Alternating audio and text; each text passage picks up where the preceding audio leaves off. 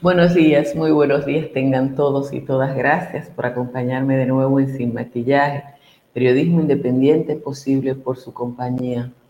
Si usted toma todos los diarios y portales informativos de la República Dominicana, se da cuenta que el gobierno no ha podido imponer su agenda política, a pesar de que en este momento sigue siendo el gran anunciante de la República Dominicana. Hay una crisis de los medios y usted verá que los periódicos dominicanos son cada vez más chiquitos y aportan menos contenido. El griterío de las bocinas que tiene una semana acabando con la principal, el principal grupo de medios de comunicación en la capital es simplemente porque quieren más de lo que ya han recibido. Pero ¿qué, qué es lo que traen los diarios en esta jornada. Un informe de la Junta Central Electoral donde está dando cuenta de que a pesar de sigue avanzando en el proceso de organización de las elecciones y que ya ha contactado a la mayoría de la gente que va a trabajar en el proceso. También dice que en las elecciones en el exterior ya tiene el visto bueno de los lugares donde están radicados el 95% de los dominicanos. Pero en las letras pequeñas, los diarios dicen que en Baní arrestaron a un candidato a diputado de oposición porque estaba en la calle el domingo a las 6 de la tarde. Y eso le muestra a ustedes para qué sirve la emergencia en un país donde todo, absolutamente todo, está abierto hasta la hora que sea de la madrugada, para el plan social y el IDOSA, que se han convertido en algo así como los reyes de las noches dominicanas, simple y llanamente porque es para favorecer a Gonzalo. La pregunta que quizás alguien tiene que hacerle es cuánto resultado le ha dado esas decisiones al presidente Danilo Medina y hasta dónde él estará dispuesto a extender esto. ¿Es suficiente con una campaña de las bocinas en contra de medios de comunicación que ya nada tienen que perder? Yo no sé, pero ustedes van a ser quienes juzguen lo que nos está pasando. Señores, muchísimas gracias por acompañarnos en Sin Maquillaje. Si le agrada este resumen informativo de media hora, suscríbase a este canal, dele a like o síganos a través de YouTube. El calor está un ching más, bajito que ayer, pero sigue siendo calor. De hecho, Santo Domingo está a esta hora en 24 grados Celsius con una sensación térmica de 26. Pero igual La Romana y San Pedro de Macorís están en 25 y San Fernando de Montecristi está en 26. El Cibao Central completico en 24 y en la línea Mao está en 22 y el nordeste también está en 22. En los valles altos, extrañamente Constanza está en 15 grados Celsius, mientras que Hondo Valle, San José de las Matas, San José de Ocualo, Cacao y Jánico están en 18. El Cercado está en 19, Calimete está en 15, Calimetico está en 16. Así están las temperaturas en la República Dominicana. Vamos al resumen de las principales informaciones de la jornada de hoy. El inicio de la segunda fase de la desescalada por COVID-19 retornó la capital y Santiago a la situación tradicional de caos en el tránsito y aglomeramiento de personas, sobre todo para abordar el transporte público. Aunque los comerciantes se quejan de que sus actividades están todavía un 40%, la mayoría de los negocios de servicios abrieron sus puertas a la llamada nueva normalidad. La Junta Central Electoral mostró ayer avances en la organización del proceso electoral en la reunión que sostuvo con la Comisión de Seguimiento. El director de elecciones indicó que han contactado y confirmado a más de 220 mil personas, de donde serán escogidas los 80 mil que trabajarán en el proceso. Indicó que solo 500 personas rechazaron hacerlo. Puso como ejemplo el caso del Distrito Nacional, con 2.100 colegios electorales que requiere 10.000 personas para, para, trabajar y que en su banco de elegibles ya han confirmado 30.000. La Junta Central Electoral también mostró avances respecto al voto en el exterior. La letalidad del clerén triculía ha resultado más alta que la del COVID-19, según el informe del Ministerio de Salud Pública. Dos de cada cinco personas intoxicadas con clerén han muerto en los últimos dos meses. Oficialmente, 203 personas han muerto desde que inició la saga del clerén con la muerte de cinco personas de una familia en Tireo, Constanza, y a seguida siete que murieron en el sector de los girasoles, aquí en Santo Domingo. En la República Dominicana aumentaron a 516 los fallecidos por COVID-19 con una nueva defunción reportada en las últimas 24 horas. Esto luego que el día anterior se reportaran 13 muertes por la enfermedad. Para el boletín 76 dado por el ministro Rafael Sánchez Cárdenas, los casos confirmados aumentaron a 18.040 con 289 positivos.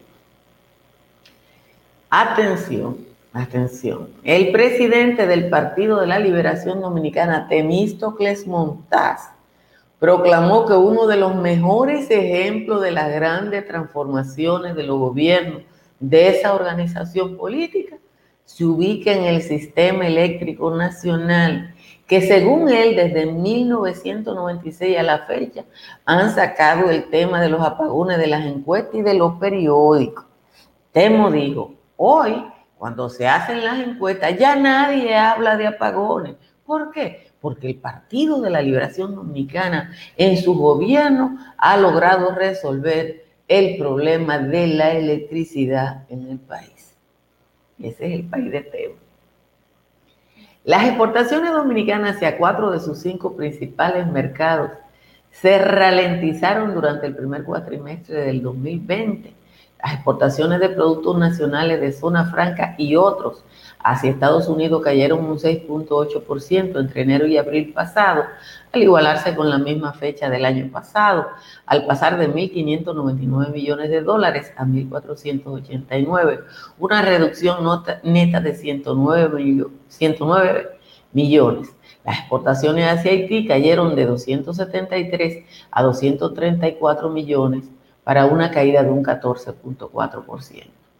Finalmente, Fernando de los Santos, conocido como La Soga, quien según versiones habría matado a unas 30 personas, hecho por lo cual le permaneció varios años prófugo y cuando fue sometido a la justicia, eh, salió, ¿no?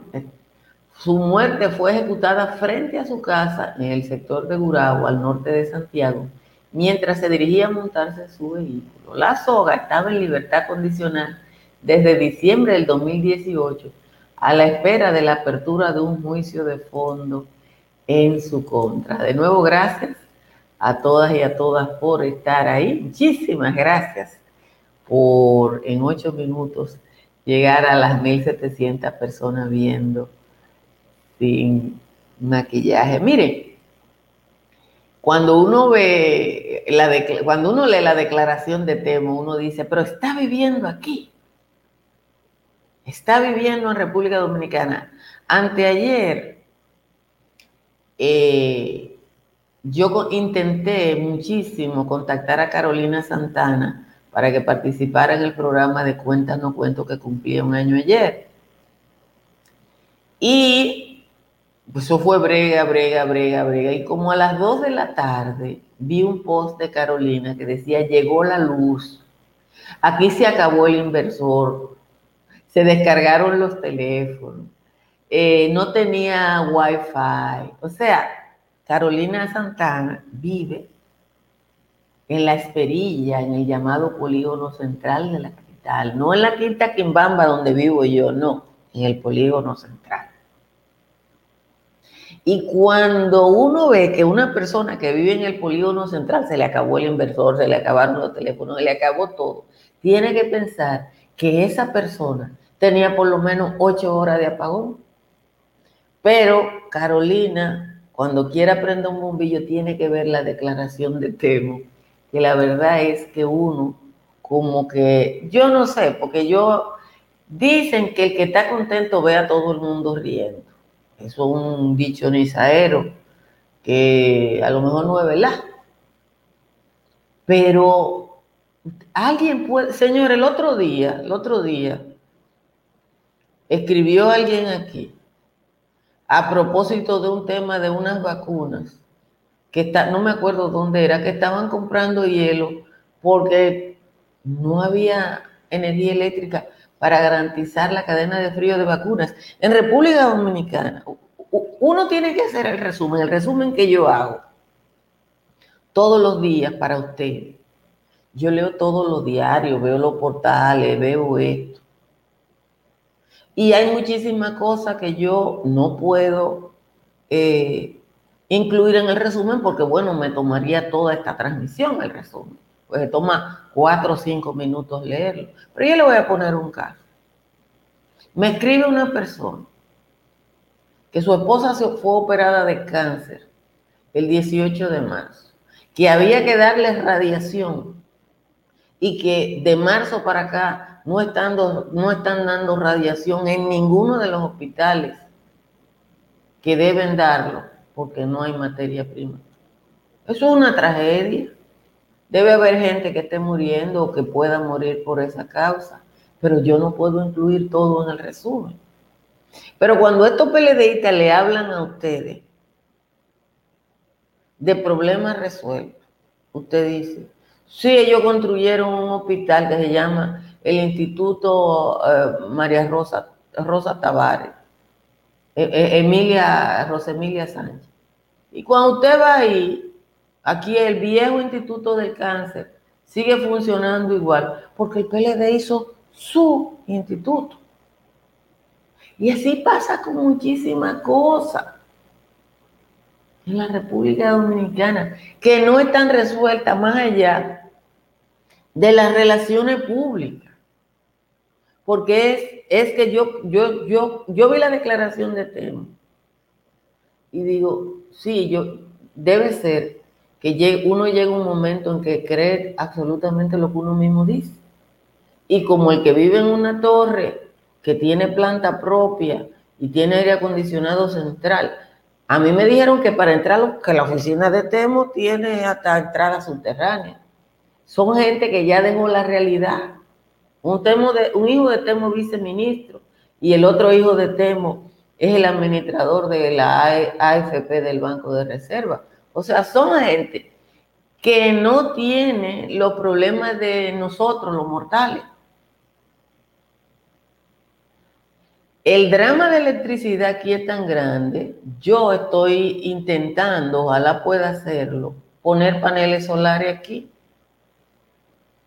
Ustedes saben por qué, porque a mí en los últimos meses, la, eh, en un mes se duplicó y en el otro mes, después de duplicarse el, valor, el costo de la energía, aumentó un 20%. Y ya eso es más que el salario de un policía, que una casa donde viven tres personas está gastando en energía. O sea, tú no puedes convertir el gasto en energía en un gasto similar, casi similar a lo que tú gastas en comida, porque no es posible. Y eso está pasando en la República Dominicana para la clase media parejera. Pero como digo, yo creo que es que llegan a creerse sus propias mentiras. Dice Ramón que tienen que apoyarme. Muchísimas gracias, Ramón. Ramón, tú, ustedes no se imaginan la campaña que tienen los boots en las redes sociales contra las cuentas nuestras de Marino, de Edith y de algunas otras personas. Eso es lo que se llama en Misao un tiroteo. ¿Tú sabes lo que es un tiroteo? Ayer yo colgué a petición de un grupo de estudiantes. Oigan qué pasó, y se lo voy a repetir, lo dije ayer, porque a mí me parece violento eso. Ayer un grupo de estudiantes me contacta, yo tengo sus teléfonos, una joven brillante que estudió en la Universidad de Miami con una beca de la Embajada de los Estados Unidos y que la foto oficial que le tomó la Embajada de Estados Unidos aparece en una publicidad del Penco diciendo que los jóvenes eh, están apoyando a Gonzalo Castillo. Y esos muchachos saben que no fue la embajada que mandó una foto. Y cuando yo publico eso, empezaron a, atacar a esos muchachos.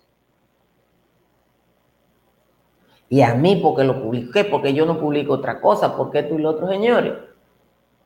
La gente tiene derecho a que se respete. Es verdad que yo pongo fotos mías y de mi nieta en mis redes sociales, pero eso no le da derecho a usted a decir que mi nieta y yo lo estamos respaldando. No le da derecho. No es verdad. Porque está en Facebook. Eso significa que sí, que es una información pública. Pero no significa que esa información pública usted la pueda en su provecho personal. Y eso es lo que ellos están haciendo. Ponen un grupo de jóvenes con el muchacho dominicano eh, que a nosotros se nos identifica físicamente, que se le ve la cara de éxito, que es el que da la oportunidad. Entonces lo ponen. La verdad es que uno tiene, como dicen aquí, que respirar hondo ante muchísimas de las cosas que nos pasan, porque no tenemos otra. Ayer murió la soga de 30 balazos. Uno lo único que puede decir de la soga que murió como vivió, Señor. Porque nosotros tuvimos años oyendo hablar de, ese escuadrón de la muerte que tenía la policía en el Cibao. Ah, la policía aquí siempre ha tenido ese tipo de estructuras. Y eso, como dirían, no es noticia. Absolutamente no es noticia. Así que gracias a Estructuras Morrison, eh, que ha sido responsable de obras tan importantes como el reforzamiento estructural de la media naranja, señores, nuestra querida media naranja. Uno ama algunas edificaciones y ese es uno. Por acompañarnos en Sin Maquillaje, y muchísimas gracias a Tamara Pichardo, eh, una broker que está radicada en la Florida. Si usted va a vender, a comprar o alquilar en la Florida, ahí tiene su número. Tengo aquí la décima del señor Juan Tomás, que la pude suavizar. Ustedes saben que hay veces que me da brega, pero hoy la suavicé. La tengo aquí, mírenla ahí. Dice el señor Juan Tomás. Se lambieron a la soga por sus hechos cometidos y espero que un día al ungido también lo fuñan por droga, que quemen la sinagoga donde anida el bochismo y todo ese lambonismo de la prensa pandillada desde Nayib acabada, que también le hagan lo mismo. Vamos a coger un andullo para amarrar a Marchena y hacerlo pagar sus penas de asumir lo que no es suyo los que andan como copullos repartiendo su miseria, igual que monos de feria, van a morir enjaulados, sean fiscales, abogados o simplemente bacterias. Al comandante La Soga lo rellenaron de plomo, pero a Gonzalo y al Momo, si no se ponen la toga, veremos cómo se ahogan de calor en la victoria y, si hasta el obispo Soria viene a asumir su defensa, el clero con todo y la prensa, le damos nota luctuoria. Así como a ese animal le cantan claro de luna, contrataremos a Osuna para que le cante ese par. Alvarito, Uricabral y el degustador de vino sufrirán como Quirino la mitad con estos cacos, igual como sufre el Chapo en el imperio vecino.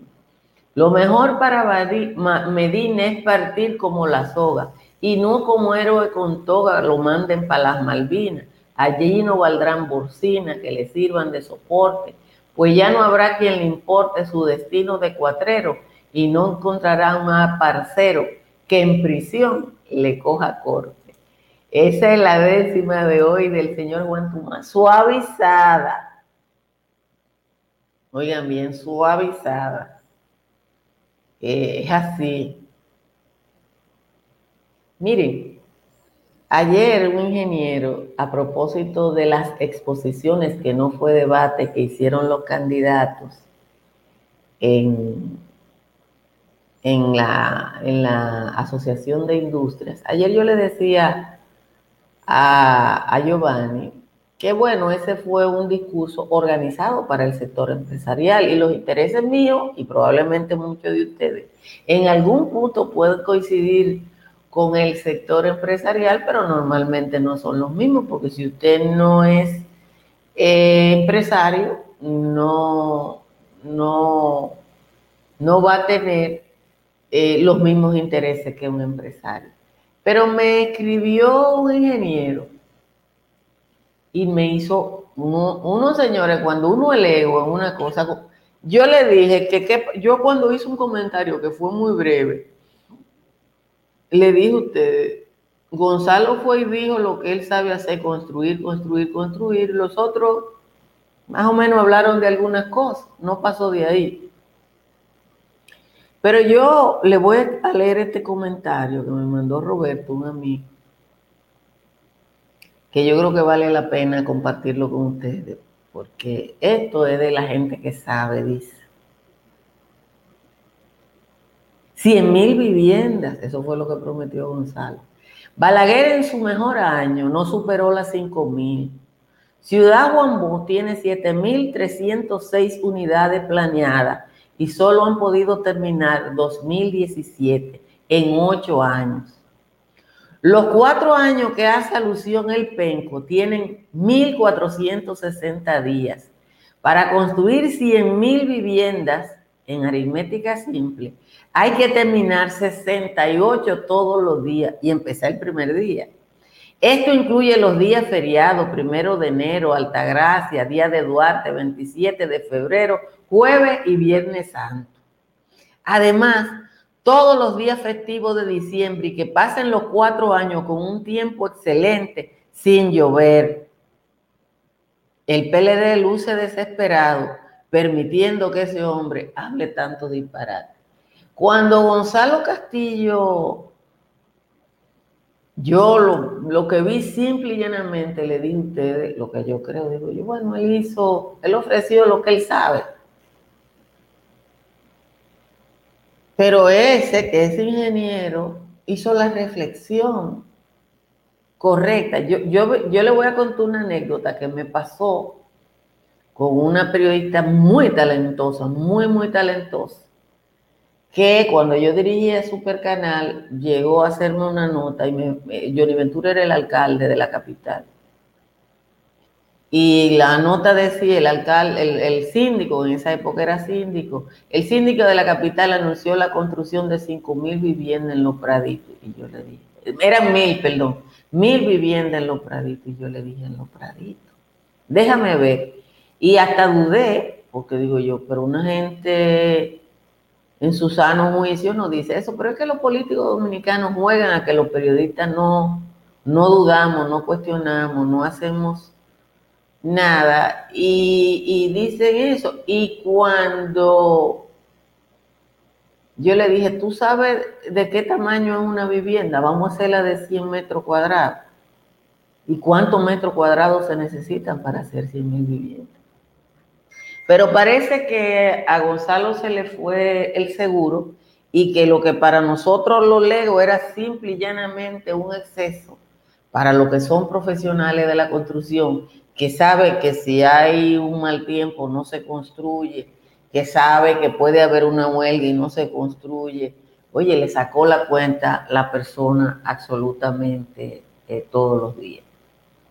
Otro tema del que quiero hablar es del Ministerio de Educación. Yo no soy especialista en la cosa, pero hay cosas que uno, a uno casi le molestan. Y no voy a decir la otra palabra porque ustedes saben que yo, como señora recatada, hay cosas que no pueden decir. El ministro de Educación, que es un contador, que era el contador, el encargado de finanzas en la gestión de Amarante Baré, cuando llegó eh, Andrés Navarro lo quitó y Dani es un hombre cercano de Danilo.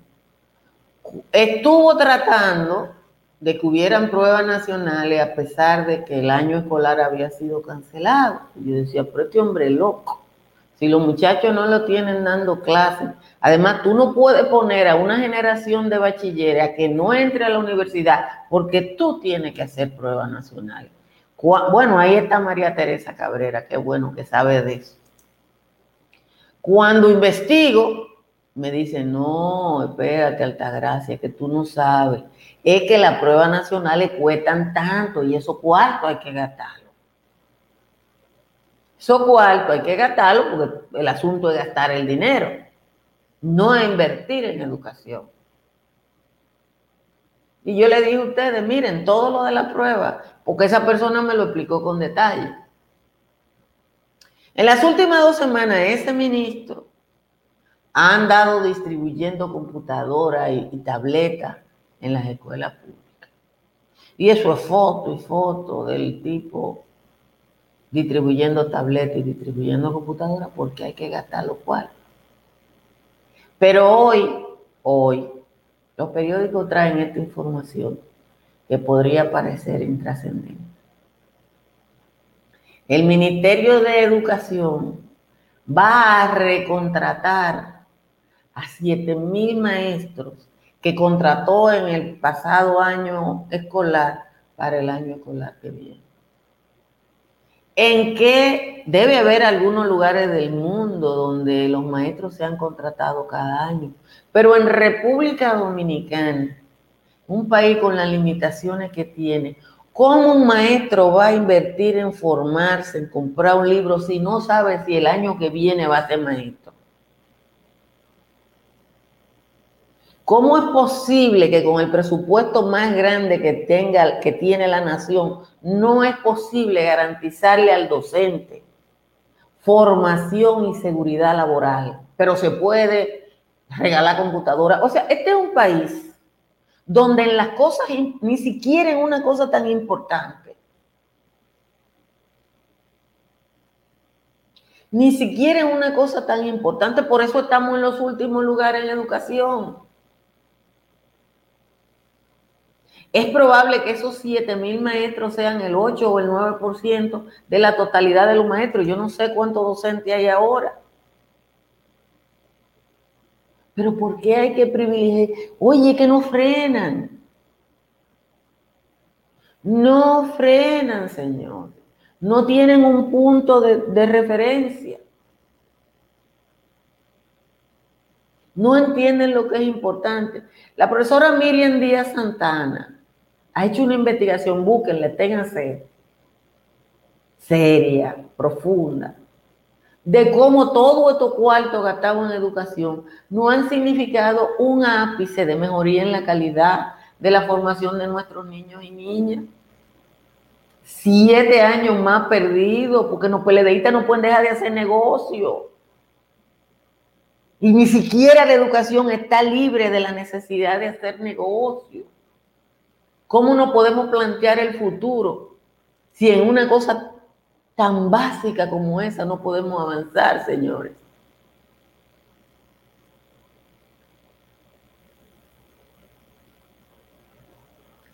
Alberto, en China, los chinos hicieron un hospital de mil habitaciones en creo que fue en 10 días. O sea, hay sociedades que pueden hacer muchas cosas, pero estamos hablando del histórico de República Dominicana.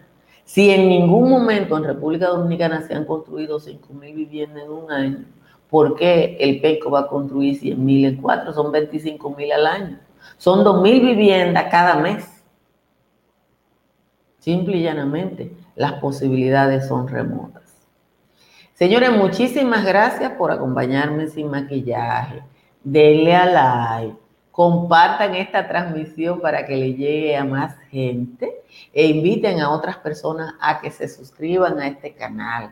Muchísimas gracias a, los que nos ven a, través de Telecable Onda Oriental, a través del Manhattan Neighborhood Network, a través de Telequisqueya y a través de las plataformas de las cadenas de cable que en República Dominicana han querido transmitir este espacio sin ningún costo. Se lo agradezco mucho porque me ha, me ha permitido mantenerme en los medios de comunicación a pesar de todo.